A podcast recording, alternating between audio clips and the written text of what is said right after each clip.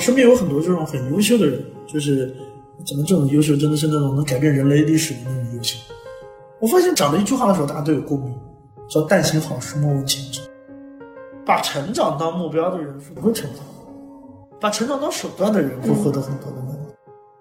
你要为了创造而拥有，你才会拥有；而你为了拥有而拥有，或者为了拥有而创造，你也创造不了多少。人的学习动力问题是学习整个学习产品构建很重要的一件事儿，所以我觉得人生设计在一定程度上回答了这个问题。但是人生不就是这样吗？人生不就是搞明白那几句话了之后才懂的吗？但是那几句话的传递有多难啊？为什么这些几句没有传递出去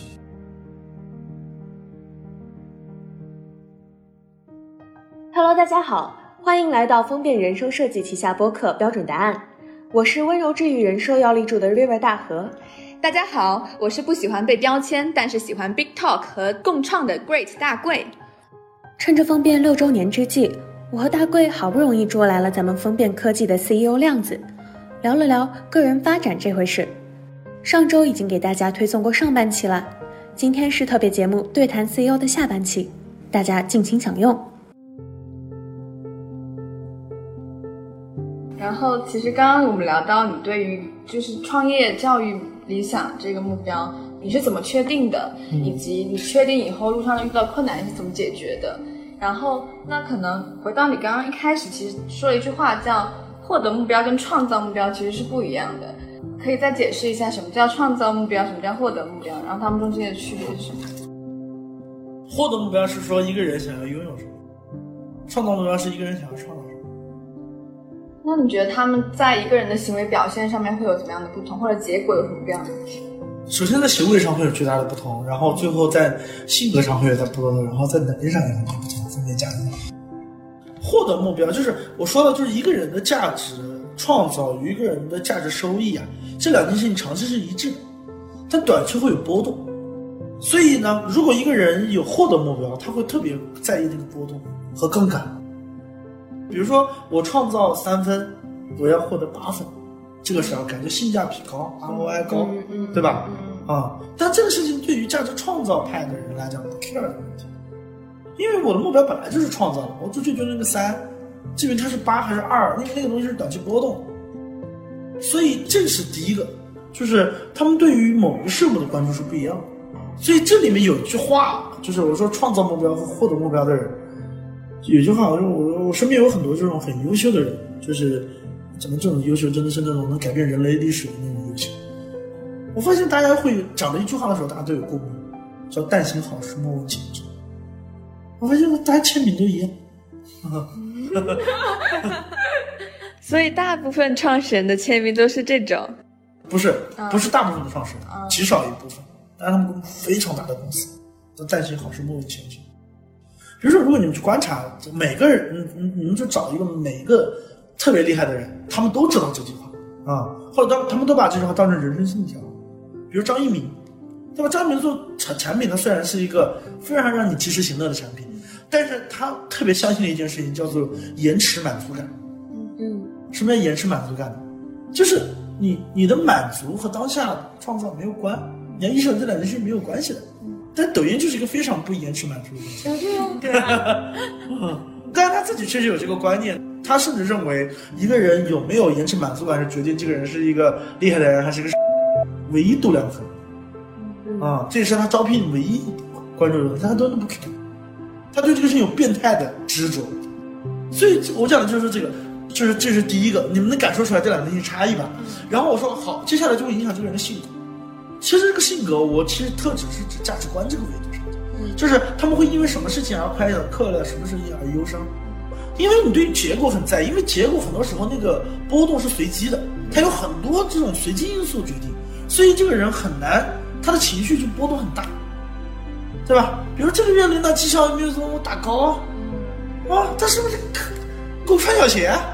我吃饭的时候就想这个事儿，我就要去跟我同桌说，哇，你怎么怎么怎么？因为波动会持续存在，你只要能把注意力放在波动上，你就一定会最后变成一个那样画像的一个人。但是对于一个但行好事的一个状态的话，你会发现生活中大量的问题都不是问题，因为你只要想三件事就好。第一件事情叫做你的目标到底是啥，第二件事情就是你到底准备怎么去实现它，怎么去解决它，然后第三个事情就是怎么让自己的能力提升，能解决这个问题。它就是三要素，其他问题都不是问题。这是第二个，我说这是第二个，这是是在性格上的，或者说他在这个人物面貌上的。第三件事情就是能力上的，能力上的就是说人的成长动机啊。最后一个人能力强不强，就是有人我觉得很很多时候是动机决定的。一个人的成长动机，你是为了解决问题而成长，和你为了获得收益而成长，前者会成长，后者是不会成长。哎，这个到时候可能可能那个听众朋友也有会有有一些变成管理者，你们也会会变成管理者。我因为我面试面特别，我我大概面了几千人，我在面试的时候经常会问一些问题，比如说我说你怎么离为什么要离职啊，对吧？然后他说他说因为我这这家公司不行，这家公司不能成长。哎，我说那你是对成长很在意？他说是是是，那你给我给你分享一下你最近读的书吧。嗯，哎，那怎么那怎么读书？或者他说他读了什么什么书，我一问就是没读过，然后有没有报过什么课？嗯，哎也没有啊。但是你问他要不要成长？哎要要要。我问他为什么要成长？他说我不成长，我收入怎么会变高呢？我怎么不然不是社会淘汰了吗？嗯，对吧？我说你能成长成长个鬼？他不是成长，他根本对他来讲成长只是手段。对他来讲，如果有的选，他肯定不成长。最好就是今天挂彩票中了个奖，你追求波动嘛。最好就是不劳而获，最好就是当咸鱼，最好就是什么什么靠基金什么之类的。什么比如说，要不就是什么指望基金大涨，或者说什么什么叫什么什么钱多钱多事少离家近，对吧？对，那那就会一定会这样子。最后你这样的状态，你这样他都他晚上在家里会干嘛？我我觉得我都能想象出来，他买了本书，他开始读了这本书的第二页的时候，发现这本书好像没什么用，所以实用主义和。那个工具主义，他就会把这个东西丢掉，他不会看得进去的。但是你会发现，如果另外一趴，我说一旦对于解决问题有巨大的渴望的时候，什么书都会读，越读越杂，越读越乱。然后你跟他聊什么他都懂，原因是因为这些知识点都会和他想解决的问题有关系。这就是形成了两种不同的、截然不同的人生，最后能力也会变得越来越强。所以，我我的那个结论是说。把成长当目标的人是不会成长的，把成长当手段的人会获得很多的能力。这只是我观察和统计过来的一个结果，但这个东西我我知道为什么这样，因为成长本身不是目标，成长是手段，成长是用来提升你的能力，以至于你可以解决你想要解决的那个问题。那“但行好事，莫问前程”这句话的背后的逻辑，不就是强调要行好事吗？呃，那不行好事和成长是两回事。成长是要拥有能力，它是一个拥有逻辑。啊，嗯啊，但行好事是好事是一个创造逻辑。啊，你要为了创造而拥有，你才会拥有；而你为了拥有而拥有，或者为了拥有而创造，你也创造不了多少。嗯，不会去创造的。其实我们已经聊到了价值观，因为我们在人生设计课里面第一节课其实就是让大家去找自己的核心理念嘛。对。那你刚刚也提到，我们风变其实在招人的时候很看重价值观，然后卡人卡得很死。对。然后你觉得为什么价值观对一个人那么重要？对，因为我无形的东西，为什么？我不说了吗？我说，就是我的观念啊，我受辩证唯物主义的影响，我认为价值观其实有先进落后之分的，因为。我修的是有的时候，我看到一些人，我觉得他的那个价值观本身会有些问题，我会把他招来。为什么呢？因为我觉得有些人有的救，因为这个人，比如他还很真诚，他还很深刻的去思考这些问题，哪怕他今天受了其实环境的影响，还是其他的影响，给他形成了一些其实很奇怪的一些观念，比如说很自我主义的一些观念，那可能他不是他原生的东西，然后他可能在在这样的氛围里，他慢慢的就改变了。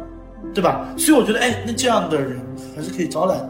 但是有些人他很顽固，有些人的价值观是具有破坏性的。他的价值观是什么呢？就是你要观念跟我不一样，我就要攻击你。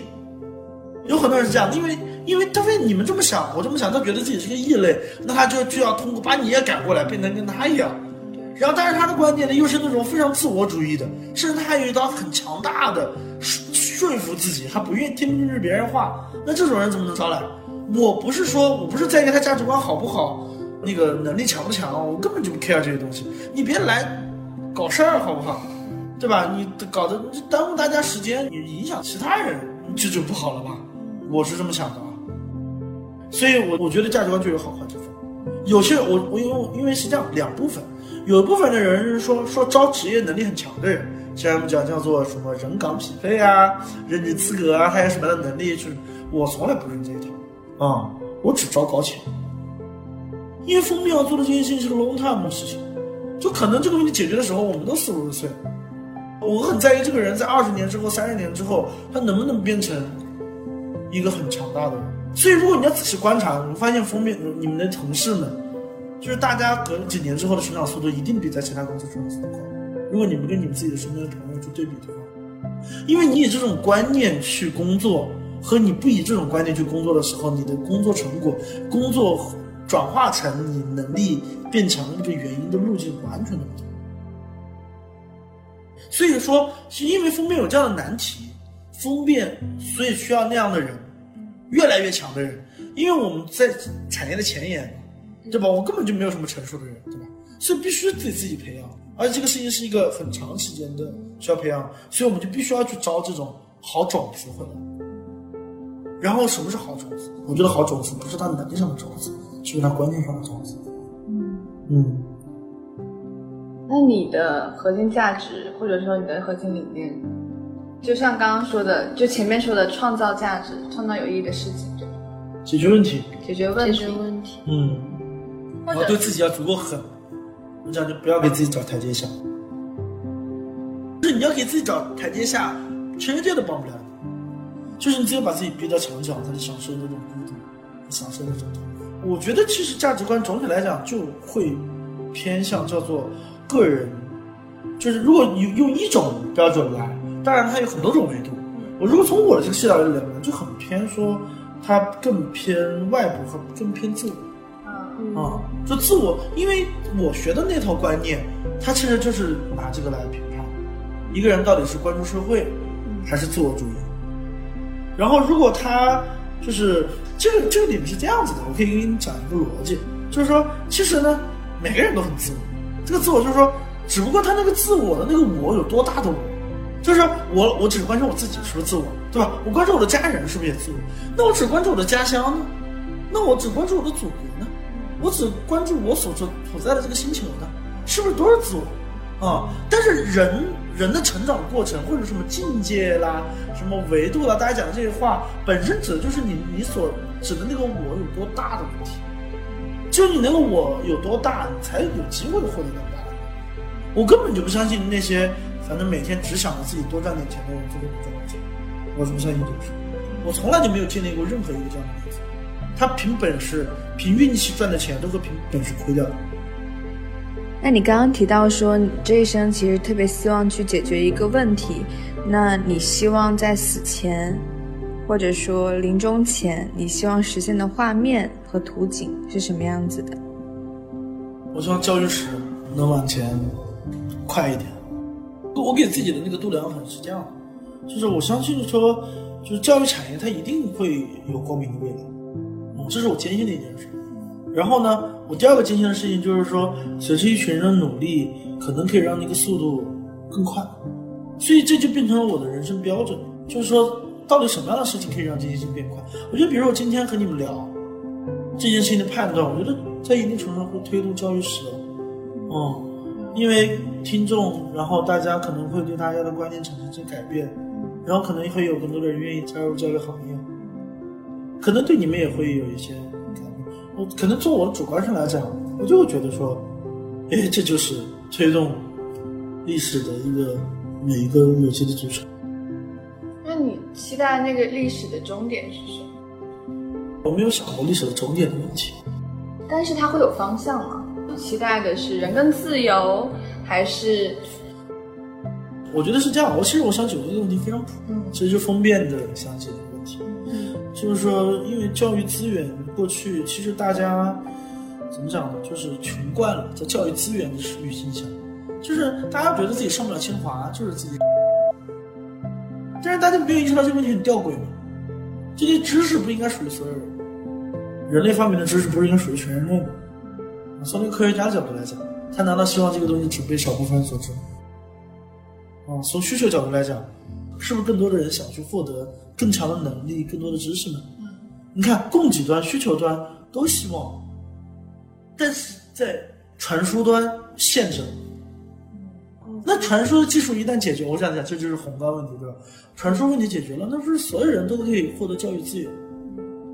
因为我自己希望自己想要什么样的人生，最大的障碍难道不是因为我还没有那个能力吗？那能力赋予你好了，教育不就干这个事儿了吗？大家今天每每个人都面对说自己的能力还不够的时候，还没有形成一个本能的习惯，说那我就应该学习啊，对吧？那解决方案不就在那儿吗？对吧？我们讲什么叫认知机器，就是一让一个人的能力可以确定性的改变。对，就是把所有的能力都赋予方案化。我觉得未来的世界就研究那技能树一样的东西，就嘟嘟嘟嘟嘟点点点那，你们玩过那个游戏吗？那个技能树点就好了嘛，对吧？啊，你想要去火星学空气动力学嘛？当我们说教育，它除了赋予能力之外，嗯。呃，人的品性嗯，可能不是在我们可能之间。呃是这样的，品性这个事情，它有很多的维度，嗯，或者它有很多种标准，在不同的文化语境下，有些品性是好的，有些品性是不好的。其实封面要做的事情不应也不应该，或者或者说我们去定义什么是品性是好的，或传输什么的品性太傲慢了，因为封面它其实只是一个借鉴平台，我们可以让每一种好的观念都可以更好的传递就好了，因为我们本身只是一个工具的加速文明传递的历程，它也依然是个多元的东西。所以未来我们自己去做课程可能会越来越少，所以我们现在在跟很多大学在合作，不就是让更多的教育资源的供给方进入这套体系？嗯嗯嗯。嗯，那你觉得风变现在正在做的事情，在你刚刚的那个愿景里面占什么样的位置？那为什么现在选择做这样的产品？比如为什么做风变人生设计？我觉得人生设计有很多种原因，比较重要的两个吧。一个原因呢，就是人有学习动机或者人的学习动力问题，是学习整个学习产品构建很重要的一件事。所以我觉得人生设计在一定程度上回答了这个问题。然后第二件事情呢，就是我一直在想象，就未来人生设计和未来的教学系统，它应该会有一张大课表吧。在我来看，人生设计就像这个课表一样。这个课表的起点是要人们相信，要更多的去思考自己的人生，审视了自己的人生，他才会有我接下来怎么去实现这个目标中间各种各样的能能力的填补。所以我觉得人生设计在一定程度上，它就是有点像是一个智能化教学世界里面的一个导航。其实就是在这个地方生成你想点亮的那个能力树长成什么样子。对对，嗯，我觉得这是一个。其实还有另外一个维度的，我我想做这个事情的原因，是因为过去自动化教学技术在编程领域里面其实获得了一些成绩的，我就特别想试一下跟编程完全不相关的另外一个品类。从我个人角度来讲，我更有这个动机想去做这个事儿。原因就是因为它相对来讲，这种教学是它跟编程一样都难，但它难的不一样。我相信你们做这个事情，你们知道对吧？它传递的是软性的，可能结构知识结构本来传统意义上整理的并不是特别好的，但是就对人太重要了。它可能听上去就那么几句话，但是人生不就是这样吗？人生不就是搞明白那几句话了之后才懂的吗？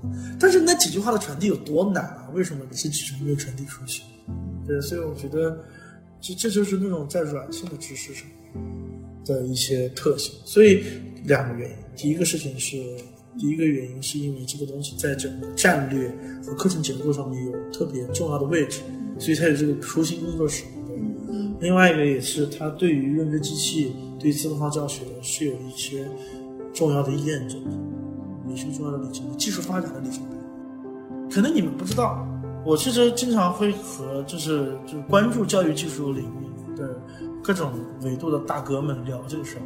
其实他们对人生设计这个事情都很震惊。首先是因为这个事情在做之前我就跟他们聊过，没有一个人看好这个事嗯，但这个事情今天做出来的这个成绩，已经让他们惊掉下巴了。他觉得不可能有这么多人去学，或者说他们也觉得这个事情重要，但是他们觉得你很难告诉别人这件事情重要。然后，但是我们现在就是可以告用事实的一个又一个人生的改变来告诉他，这个事情正在发生了。对，所你所不相信的那个画面，今天正在成为历史。这种感觉其实也对他们产生了很大的感官意义上的冲击和震撼。我觉得如果有天人生设计变成更大的规模，这个很有说服力的，才能说。所以其实封面正在做的事情，或者正在让这个世界发生的事情，也给那些原来对教育可能比较没有信心的人有了一些信心。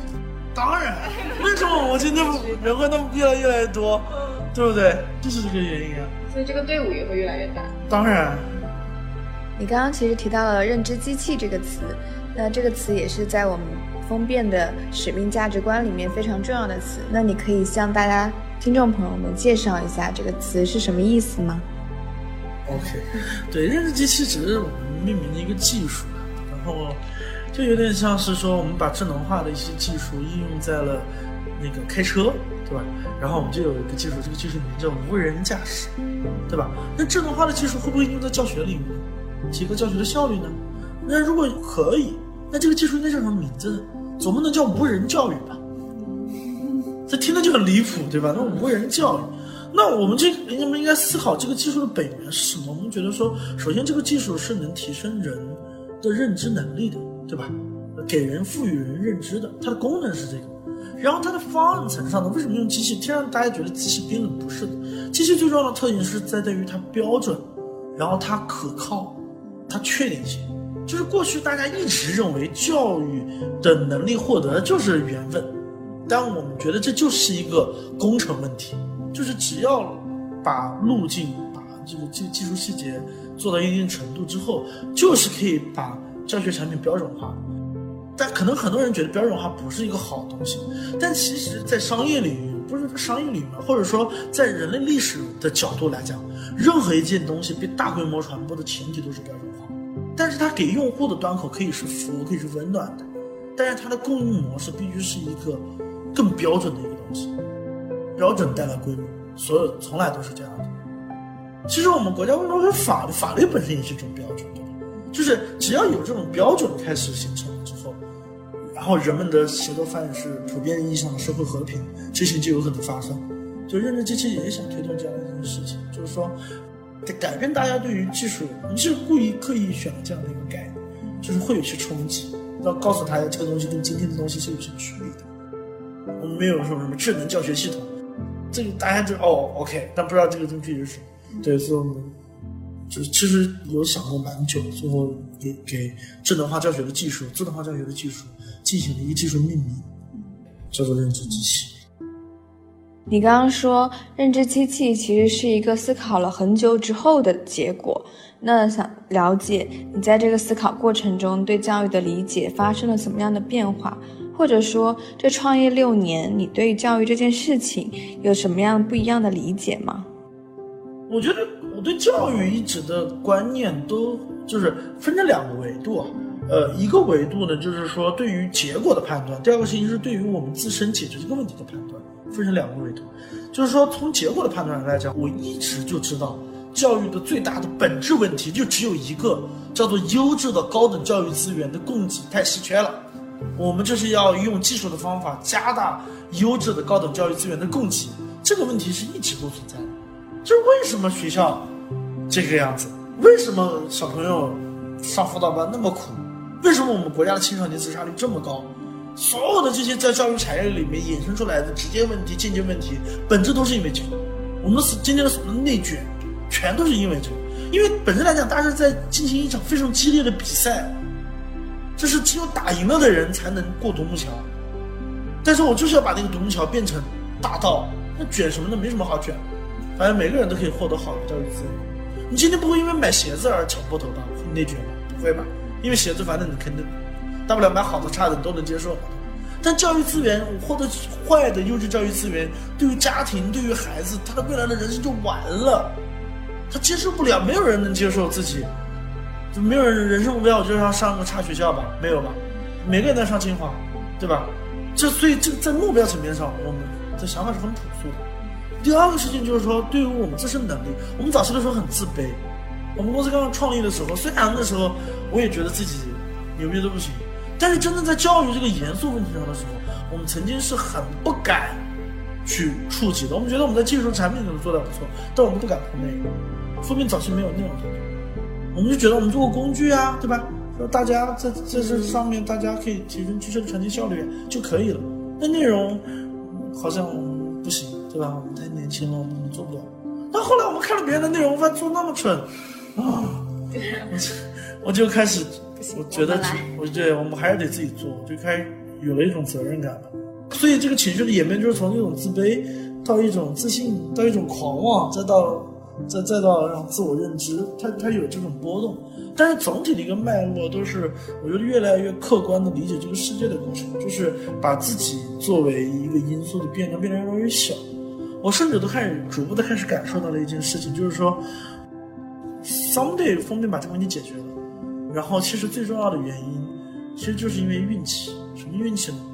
其实因为在历史的每一代，都有人想去把教育产业的问题解决掉，只不过碰巧在我们这一代，然后我们在二十多岁，我们在年轻的时候遇到了这个技术的成熟。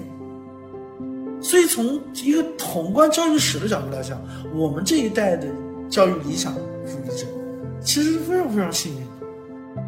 因为正好那个技术爆炸、技术的孕育，发生了在你年轻的时候。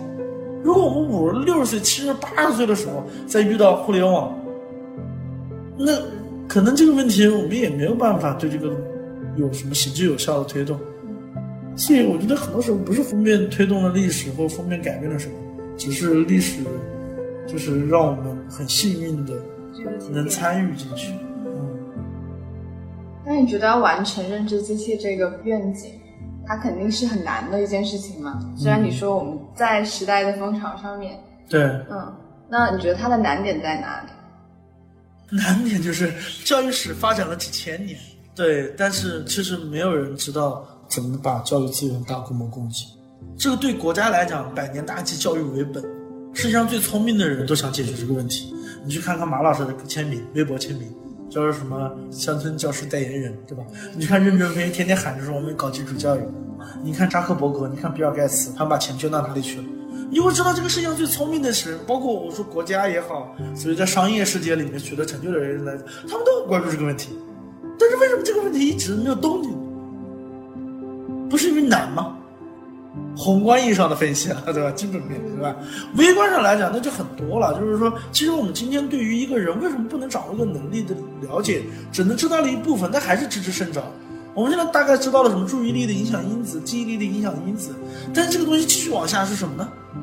对吧？然后这个东西，因为教育是一个复杂问题，它不像是比如说搞人工智能，它就是那个 NLP，它搞那个 OCR，它就是一个技术，那技术突破了就突破了。调到九个点，就什么什么百分之九十九和百分之九十九点九，那就是突破就突破。其实教育不是这种问题，教育是个符号，它有它涵盖社会学，对吧？它涵盖心理学，它涵盖技术，而且这些学科都完全八竿子打不着的。然后把大家聚集在一起，一起想这个事儿，还让大家不吵架啊，还让大家都相信这个问题能解决，那那就是又牵扯到组织问题。所以我觉得它就是因为它牵扯到的面很广，过于广。然后又过于重要了，而且失败的例子又太多了，所以这个问题难。对啊，那你刚刚其实提到了这个问题，很多人都在解决，甚至世界上最厉害的人都在解决。那你觉得为什么封变可以解决这个问题？或者说，你觉得如何把这个看起来很理想的目标落地？我我觉得这样，封变可以解决这个问题，这个句话有两层意思。第一层意思叫做说，我们可以去解决；第二个是我们可以去 close，前面是做这个问题，第二个事情是结束这个问题。首先，我认为封面一定可以去做这件事，这是没问题的，对吧？因为这是一个巨大的问问题嘛，那不就属于封面人的。从那个 close 这个角度来讲，我们觉得说，其实我们在很多地方上，我们本来就在行业的前沿上。这个问题是逐步回答的。如果你这个问题问三年前问我，我可能支支吾吾的，我只能告诉你说，哎，我们想解决它。但今天不一样，就是今天这个技术在各个领域里面的应用，我觉得我们应该当仁不让的去解决这些问题。就有的时候，我觉得我们应该谦虚一点，但是在很多时候，你责任甩在你肩上，然后你推辞，那你这个人就是有点这个辜负历史给我们的使命，对吧？我们其实今天在很多地方的这个成绩，在人生设计这个这哪怕是一个很小的一个领域，但这么重要的领域，你看过去整个知识供应有吗？没有，你们也在这个基础上完成了巨大的突破，对吧？编程这个领域里面，过去学校都不好教，我们现在变成最大的教育资源的供给方。那未来我们的责任不就是要把这些技术应用在一个又一个的学科里面，改变一个又一个的场景，改变每个人的人生吗？其实每个人都有一种，就是说，哎，我我希望我的未来是什么样的？我每个人内心里面都有在某一个瞬间燃起一个对自我成长的那种火热的心，对吧？那最后都被现实的世界给辜负了，不是吗？那那这个事情会变成历史啊，不是吗？我现在在看到这个问题，就是可能我还是那句话，我说两年前你问我，我可能觉得我是我是一种信心啊，但现在我觉得我是一种判断，我觉得这这是有区别的。那你觉得就是怎样子能做一个更加务实的理想主义者？你想要把那些梦照进现实？团队，团队，对，这是个分工问题。就跟你们听我聊之后，觉得我可能有点神经病，然后是这样的，就是说，这这是我的岗位决定的，我的岗位就得神经病一点，就是因为我说了，就是过去人类在这个命题上受挫太多了。我去当时跟我的投资人讲这个事，我投资人都跟我说，他说你别跟我讲，你跟我讲也可以，你不要跟别人讲，是吧？不然的话，别人就觉得这，对吧？对，然后所以其实大家，我说我说人类这个问题受挫太多了，其实很多时候大家需要一些信心，需要一些勇气，所以很多时候我就扮演的那个角色，不是吗？对吧？像 像吉祥物啊什么之类的，对，这样子的，然后来就告诉大家说说，哎呀，我们不走走怎么知道呢？对吧？信心是。是做出来的嘛，对吧？不是总结出来的嘛。你用归纳法来归纳这个世界，你永远都得不出新世界，对吧？我所以说这是一个岗位，然后又碰巧，封面优秀的人太多了。封面是我见过世界上最酷的人、最重要的聚集地啊！我曾经这个这个崇拜的偶像，一个个的都变成了封面的我们的小伙伴。崇拜谁？谁来了？那就很多了，对。很太多了，技术领域啊，哈塔啊，他们，对啊，原来都是我的偶像。我觉得有有能有机会去去他那儿，然后跟他聊一会儿，我都觉得那一天我会开心一天。对，最后大家都能变成同事，这个太令人振奋了。嗯。那接下来就是一些关于学员的问题了，因为人生设计其实就很重要的一个问题就是选择一个好的方向。对。我认可，我认可这个。对对对，那大家最怕的其实就是怕选错方向。嗯，啊，大家会进，比如说大学生他在读自己的专业的时候，觉得自己不适合，但他可能觉得自己不适合的这个判断标准，其实是来自于，比如家人觉得你应该选那个，然后环境告诉你市场热门的是这个，嗯，然后那这个成本的转换又很成本又很高，比如说你要换一个专业或者换一个行当行业，那同时又。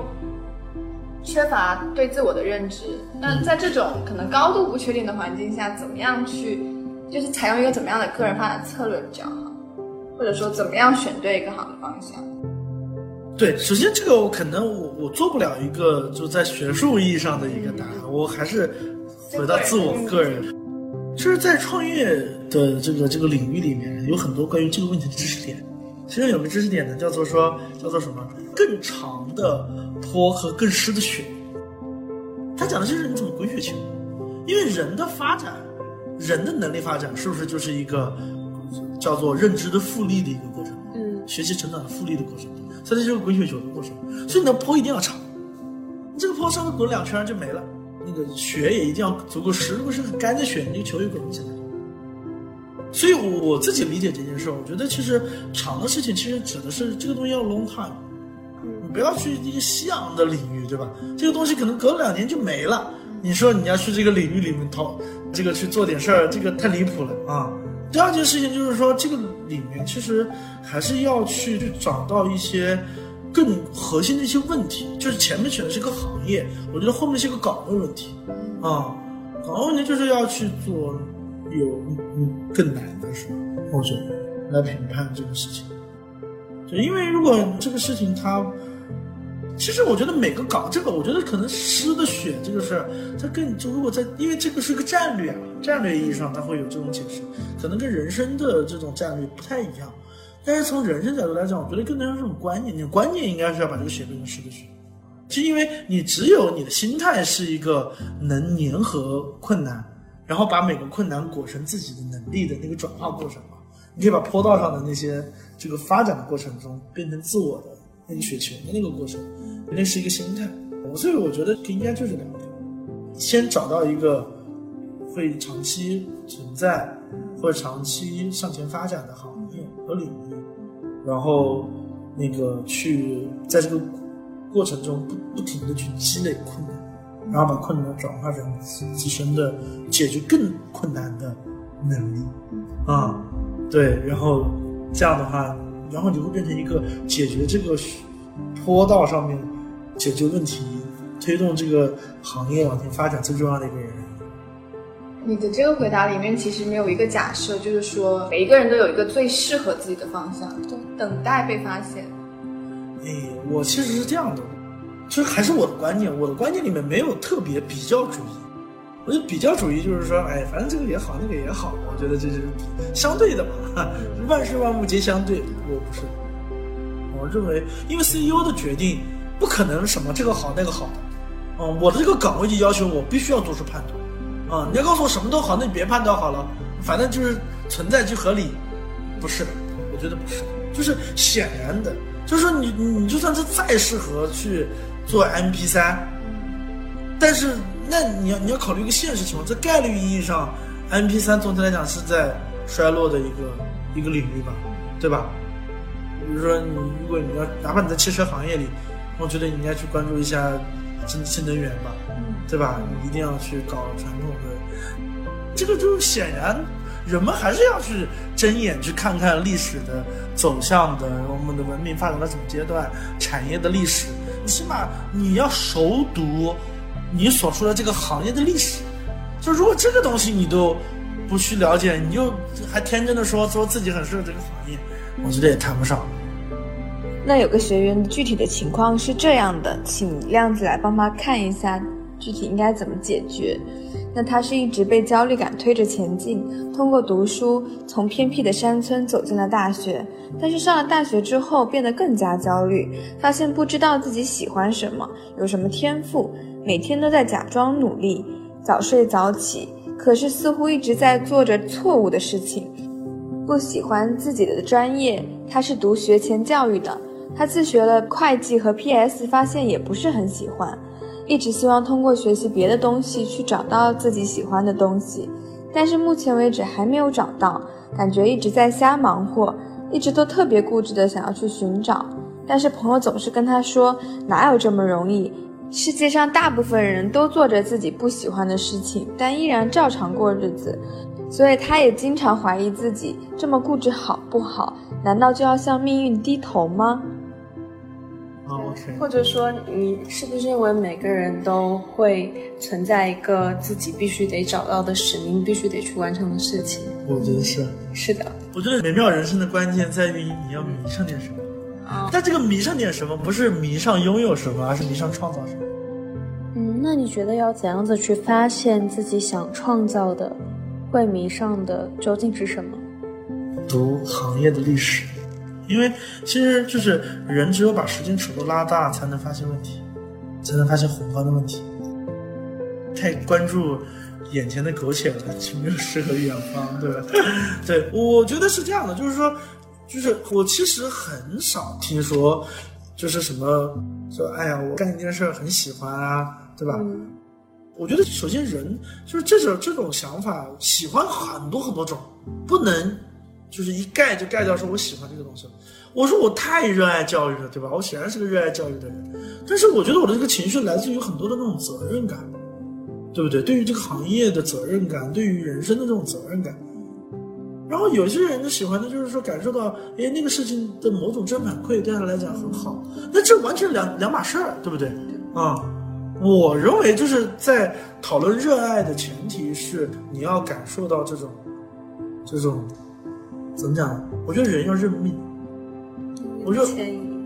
我我讲的不是命运的牵引，而是人要知道自己的人生需要放掉很多可能性。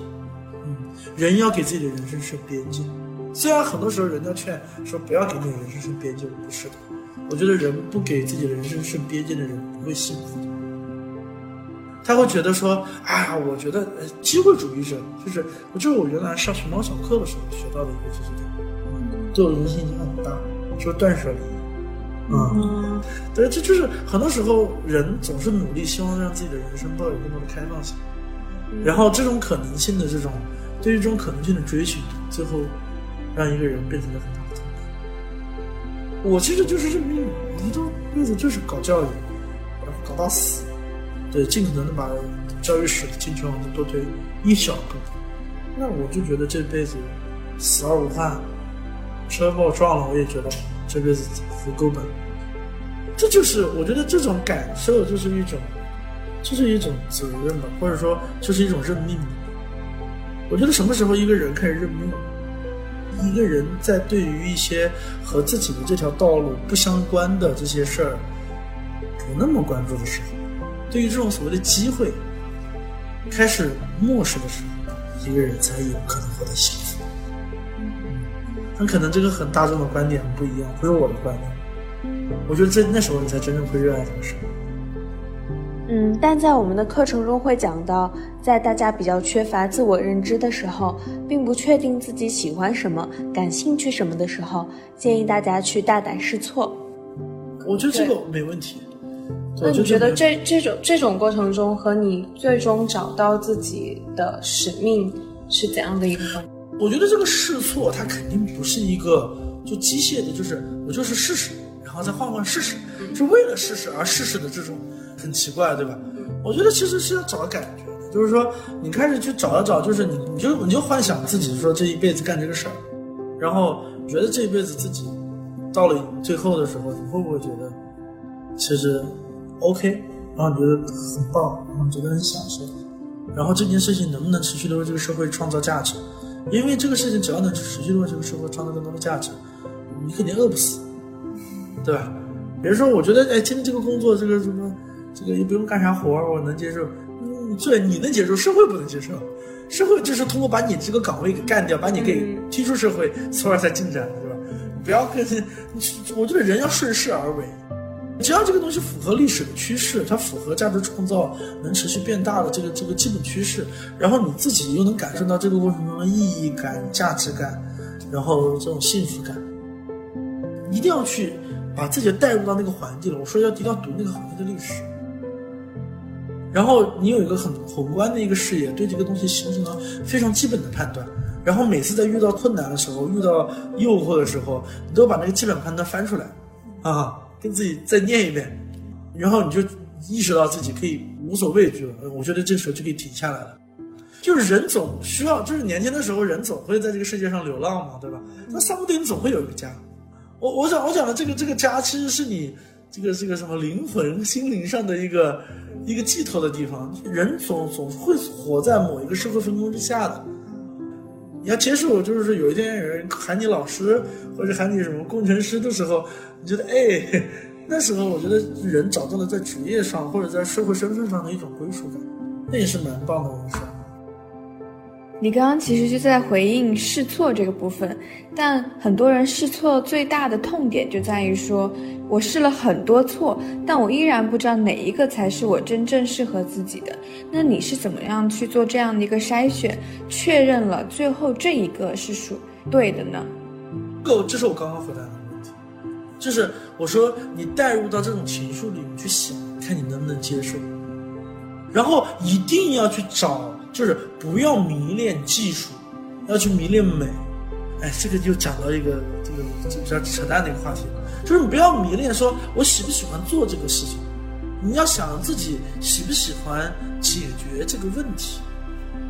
所以他其实是需要去观察。比如说，在试错的过程中，观察自己对解决这个问题是否有兴奋感。对，嗯，要观察这个东西。明白。那他如果选择了一条路，面对了，比如说我们很多同学，他选择了正在走在自己喜欢的路上，嗯，但是身边有很多反对的声音，嗯但是大家其实可能会摇摆动摇。那嗯你就是怎么样在个人发展过程中面对外界的声音？我觉得看这个东西，看提出这个建议的人的那个动机和能力。首先要把这个问题先判断一下。有很多人是没有能力评判一个行业，比如说我身边那些人说，他说他公司规模比我更大，他跟我讲我们公司该怎么做，我不理他。我说你你说教育行业怎么样？隔行如隔山，你凭什么评价我？你教我怎么做人？对吧？这个轮轮不上嘛，你能力不够，你不要以为自己年纪大一点，所谓的这个公司规模大一点，你就觉得自己给谁都能当老师，这个傲慢不要有，对吧？所以我觉得这个话我会弱化一点。但是如果在这个教育行业的老前辈，他跟我讲讲说教育行业的这个事情应该怎么发展，对吧？无数的方向应该怎么，我肯定会就愿意多听一听的，也看看人家的动机嘛，对吧？我觉得有些时候，有些人劝别人是他的人生兴趣，很离谱，他不负责任的。反正那个人生是你过，又不是他过，他随便说两句，开心就好了。就所以很多时候，我觉得一个人劝另外一个人的时候，很多场景里没有那么特别把这个事情当成一个这个很宏大的问题，他可能就随口那么一说，这人就随口那么一听就好了。你想想你自己跟别人讲这句话的时候，你也不是说，对吧？什么思考了三天五夜的，然后最后给别人提了一个建议吧，对吧？也都是大家的直觉判断，所以我觉得不用特别 care 这个问题。嗯，那还会存在一种情况，比如说是一个人认定了自己喜欢的、感兴趣的领域，但在这个领域前进途中并没有拿到多少正反馈，然后这就可能让他认为自己的天赋并不在这个方面，会很痛苦、自我怀疑。那你认为这种情况应该怎么处理呢？我觉得这个正反馈分很多维度，你要客观的理解分正反馈。我觉得这种正反馈是进度，什么叫进度呢？比如说，比如说我想了解九级教育的问题，当我搞明白了教育的问题是什么的时候，我是不是感觉我获得了个负反馈？我给你解释一下这句话什么意思啊？就是很多时候，比如我说我要解决教育问题，我因为我因为教育问题的难度是五分，我突然把认知心理学读完之后，我觉得这个难度是五十分，我是不是获得了个负反馈？我发现我解决不了这个问题了。但是这个东西叫做，我经常跟豪哥说这个话题，我说叫做你觉得语言事实近，叫做感觉语言事实近，这是到底是正常的还是负反馈？所以你不用去 care 是是情绪上的正向的还是负向，你要关注事实上你是不是在往前走，哪怕你觉得自己不适合做这件事儿，这也是个进度，啊、理解吗？因为你客观上理解这一些的困难。那你接下来就是要去想啊，就是那你是不是要做这个事？如果你要做这个事儿，你能力今天不行，不用担心的，能力提升太容易了。嗯，那怎么判断自己是不适合，还是其实是现在能力不行？因为大家其实会把这东西混淆。不，其实不适合。什么叫不适合？不适合也分很多种类，能力不行是属于不适合，这不没有天赋属于不适合的一种。嗯，对吧？还有一种就是跟上是干老不开心也不适合，对吧？不适合是个广义问题，我觉得要具体问题具体分析。就是我觉得这里面的判断标准应该有一个顺序，顺序就是说这个事情对社会有没有意义，我觉得应该排所有事情第一位啊。对这个东西与你喜不喜欢它没有关系，你喜欢这个事情，如果这个事情伤天害理，这个事情如果这个不能为社会创造价值，你再喜欢它，你都告诉自己别他妈干啊，肯定有问题。所以第一问这个事情客观世界的怎么判断，不由人的意志为转移的。然后接下来才到说，在那么多能为这个社会创造价值的有意义的事情上，有哪些东西最让你兴奋，对吧？这个第一个事情叫可做嘛，对吧？第二件事情叫做说这个想做嘛，第第三个才是能做。然后这些是一个交集部分，就是你可以，哎，可能就剩的也不多了，你就可以去多尝试尝试。所以说这个尝试就是判断自己能不能做，这个可以试试，对吧？然后想不想做也可以试试。这就说到我们人生设计课程这个逻辑了，我们就是按照这个逻辑给大家去做人生设计的。对啊，是啊，我知道。对，就是要看我们人生设计是如何回应大家这个人生的问题的。对，好了，那关于学院的来信环节就到这里了。接下来我们要进行一个快问快答环节，关于量子的个人生活。你常被直属下属吐槽的点有什么？我常被下属吐槽的点，可能他们吐槽我也不会当我面吧。对，那你知道的，我 知道了。就是那种变化太快了，对吧？变化太变化对，就想法太多啊，哦，然后导致打乱大家的节奏。对然后可能以前比较多的反馈是大家觉得我比较冷，现在反而好一些。从你自己角度来说，为什么会给大家留下这样的感受？就是那时候我的内心还不够强大，我就一直花了很大的精力来照顾我自己的情绪。啊，对，那同时也要面对很大的压力。不，你们发现 CEO 这个岗很吊诡吗？就是他一边要安慰其他人，但是他遇到的压力最大，没有人安慰他的，没有人会觉得 CEO 遇到压力这个东西需要安慰他，对吧？那不是天经地义的吗？感觉，对。那时候只是花了时间去调整自己。那如果有小孩了，你会怎么教育他？然后希望给他提供什么样的成长环境？我觉得我应该会学习我父亲。首先，我觉得他任何的人生可能性我都能接受。我觉得我想象过，就比如说，如果未来他去上那个那个职业院校，然后成为一个流水线工人，嗯，那我 OK。对，只要他开，我爸对我的标准人生标准就是开开心心、快快乐乐，对社会有用，这也会变成我觉得我对于他的唯一标准。嗯。那第三个问题，如果给你放一个月的假，完全不用考虑工作，也没有负担，你会选择跟谁度过，或者还是独自度过？要怎样子度过你的假期？应该还是会跟朋友出去玩吧，但可能不知道亮亮他们也是放不放假呀？然后接下来这个问题是一个读哲学的人，就是你显然可能就是我不不不，我我只是读过，我我而且很浅薄的理解。你怎么看人文社科教育？它和 Python 有什么相同和不同？怎么看相同不同？我觉得它都是学科嘛，对吧？然后区别就在于在教学设计上面也会有很大的区别。比如学习成果的自评价怎么做是一个更难的问题嘛，对吧？然后就是教学教学的设计，它也也也受个体差异更大，嗯，但是它的那个简单的地方是在于在应用的这种准确性的要求相对比 Python 更低一点。一个逗号，这个英文字符、中文字符都不一样，结果都会报错。但是社科它容错率更高。没有，我这这是我浅薄的，从教学角度来讲，对于这学科的感受差异了。我觉得就是这个这个那个怎么讲，叫 Python 那种技能类的这种理工的这种东西，就帮助别人解决具体问题。然后我觉得人文是帮助人发现问题。对，所以我觉得他们在帮助一个人人生上面有很大的不同。你的偶像是谁？偶像对，刘慈欣，刘啊，小龙也为什算是么？为什么？刘慈欣。你说为什么对，为什么他是你的偶像？你羡慕他？羡慕什么？很自由的时候。想象自由。因为我受他影响太大了，你知道吧？然后我就会觉得，就是这哥们真的怎么什么都懂，然后又是那种，而且我觉得他对社会的影响很大。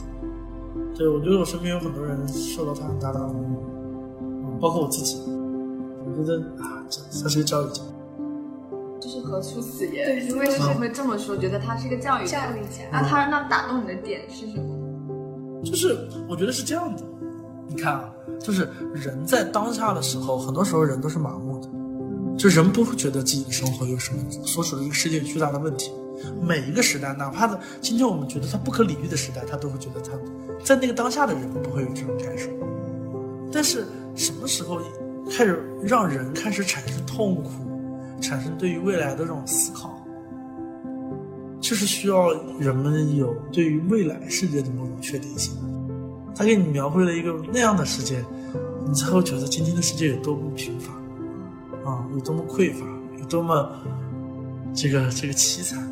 这其实是，呃，你在过去和现实中看到的是问题，但是在盖楼他的作品中，你能看到，比如说一个更好的世界是怎样子的，对然后你就会想着，那我就清楚这个中间的差距在哪里了。对，或者说更多的可能性，它都可能嘛，就是他给了这个世界一些可能性。那你希望自己在八十岁的时候回想起来最不后悔的一件事是什么？最不后悔的一个事儿，我觉得还是应该教育时光机真的走了这步，对，不然我应该会死无瞑目。嗯，有后悔过创办公司吗？如果这有什么好后悔的？为什么要后悔创办？就是 因为是谈恋爱嘛，是不是？那如果不是 CEO 的话，会考虑做什么？做 CEO 就是什么都做，好吧？你这只不过可能具体我可能想做设计吧，我学设计的，哦，对，我学艺术，那你觉得设计让你解决了什么问题？那过程不是很快乐吗？对吧？那你最喜欢自己什么特质？最讨厌自己什么特质？嗯，我想想哈，我觉得我比较喜欢我自己特质在于我比较苛刻，嗯，苛刻。对，我觉得我对自己比较苛刻。对，我有时候跟吴亮一起那个去出差的时候，我才意识到我自己对自己更苛刻。就每一个瞬间，一个很小的事、很细微的一些小事情，都会自己对自己一些要求。比如说，我今天晚上一定要让让他觉得我们很棒，然后帮我们一个人忙，但都比较功利性。但是有的时候我有一个那个尺度，如果在的话，只要能影响那个概率，我是一定会做的。我觉得我自己算对自己挺狠的，很多时候。然后我的缺点其实也是这样，我觉得这是我的特质吧，它在不同地方会呈现出来不同的样子。嗯，我觉得我是一个很挺刻薄的，然后得理不饶人。嗯，具体的体现是什么？就是某个具体的事件。比如说，我就会跟我的朋友说，我说你价值观是有先进和落后之分的。对，这不是很刻薄？这说，这不是这不是很刻薄吗？这个这个这个话，对吧？一点都不包容，对不对？情商高的人不会这么说话。但其实就是你会去非常坚持你认定的那些东西。不是，是因为我觉得真诚是我的底线，我不想骗人。嗯，最大的恐惧是什么？最大的恐惧，公公司发展，然后有些公司没了，但我事儿没完成，这种。我觉得我希望封面倒闭之前，就封面倒闭的时候，我们应该是把这些事儿都做完了之后，而不是在这事之前。这算是对我来说的恐惧。那你是怎样跟自己的恐惧相处？这是我的日常吗？对，跟你们聊聊天，对吧？日常是怎么度过的？因为只有行动可以让你，嗯，对，摆脱这种所谓的恐惧。，IDP 特心就是去做嘛。那你为了恐惧而恐惧，就一直恐惧，对吧？嗯，那你会有同辈压力吗？或者年龄焦虑？年龄焦虑是什么意思？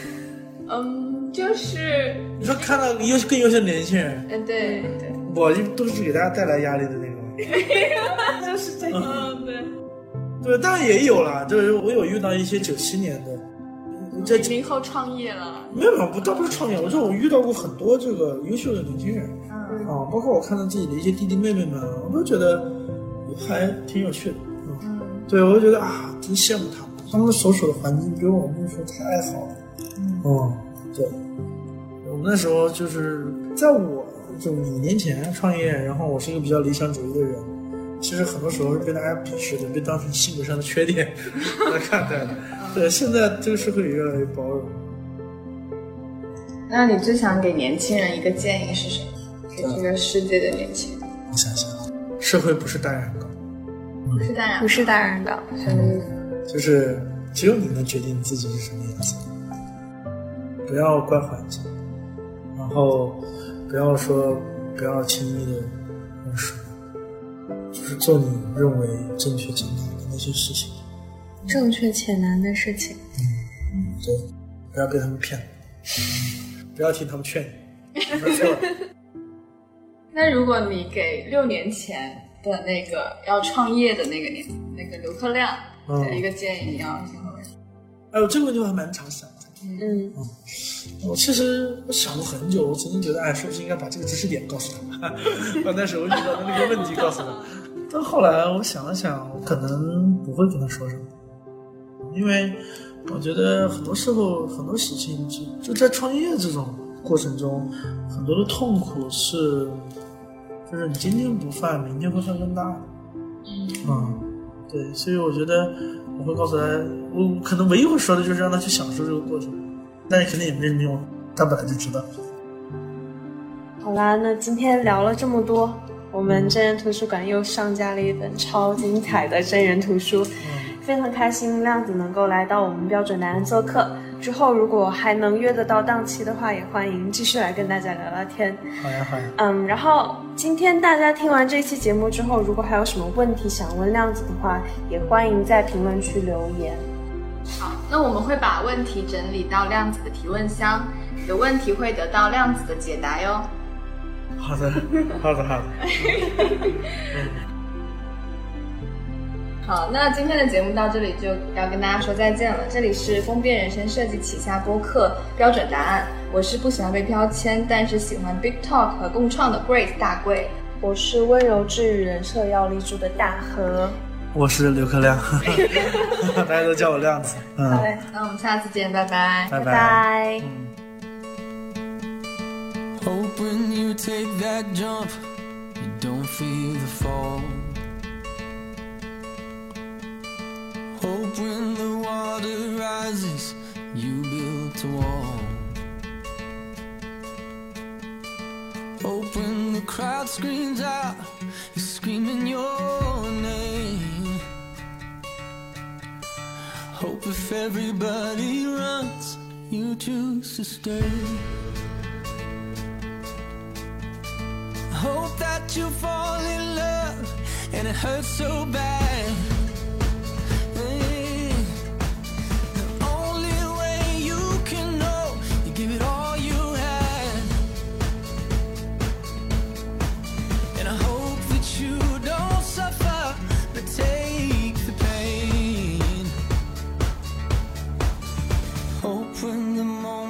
Comes, you'll say.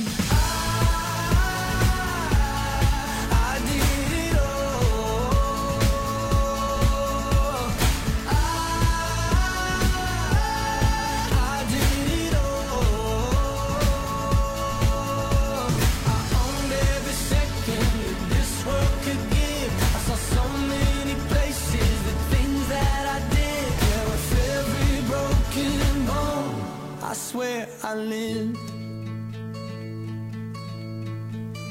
Hope that you spend your days, but they all add up.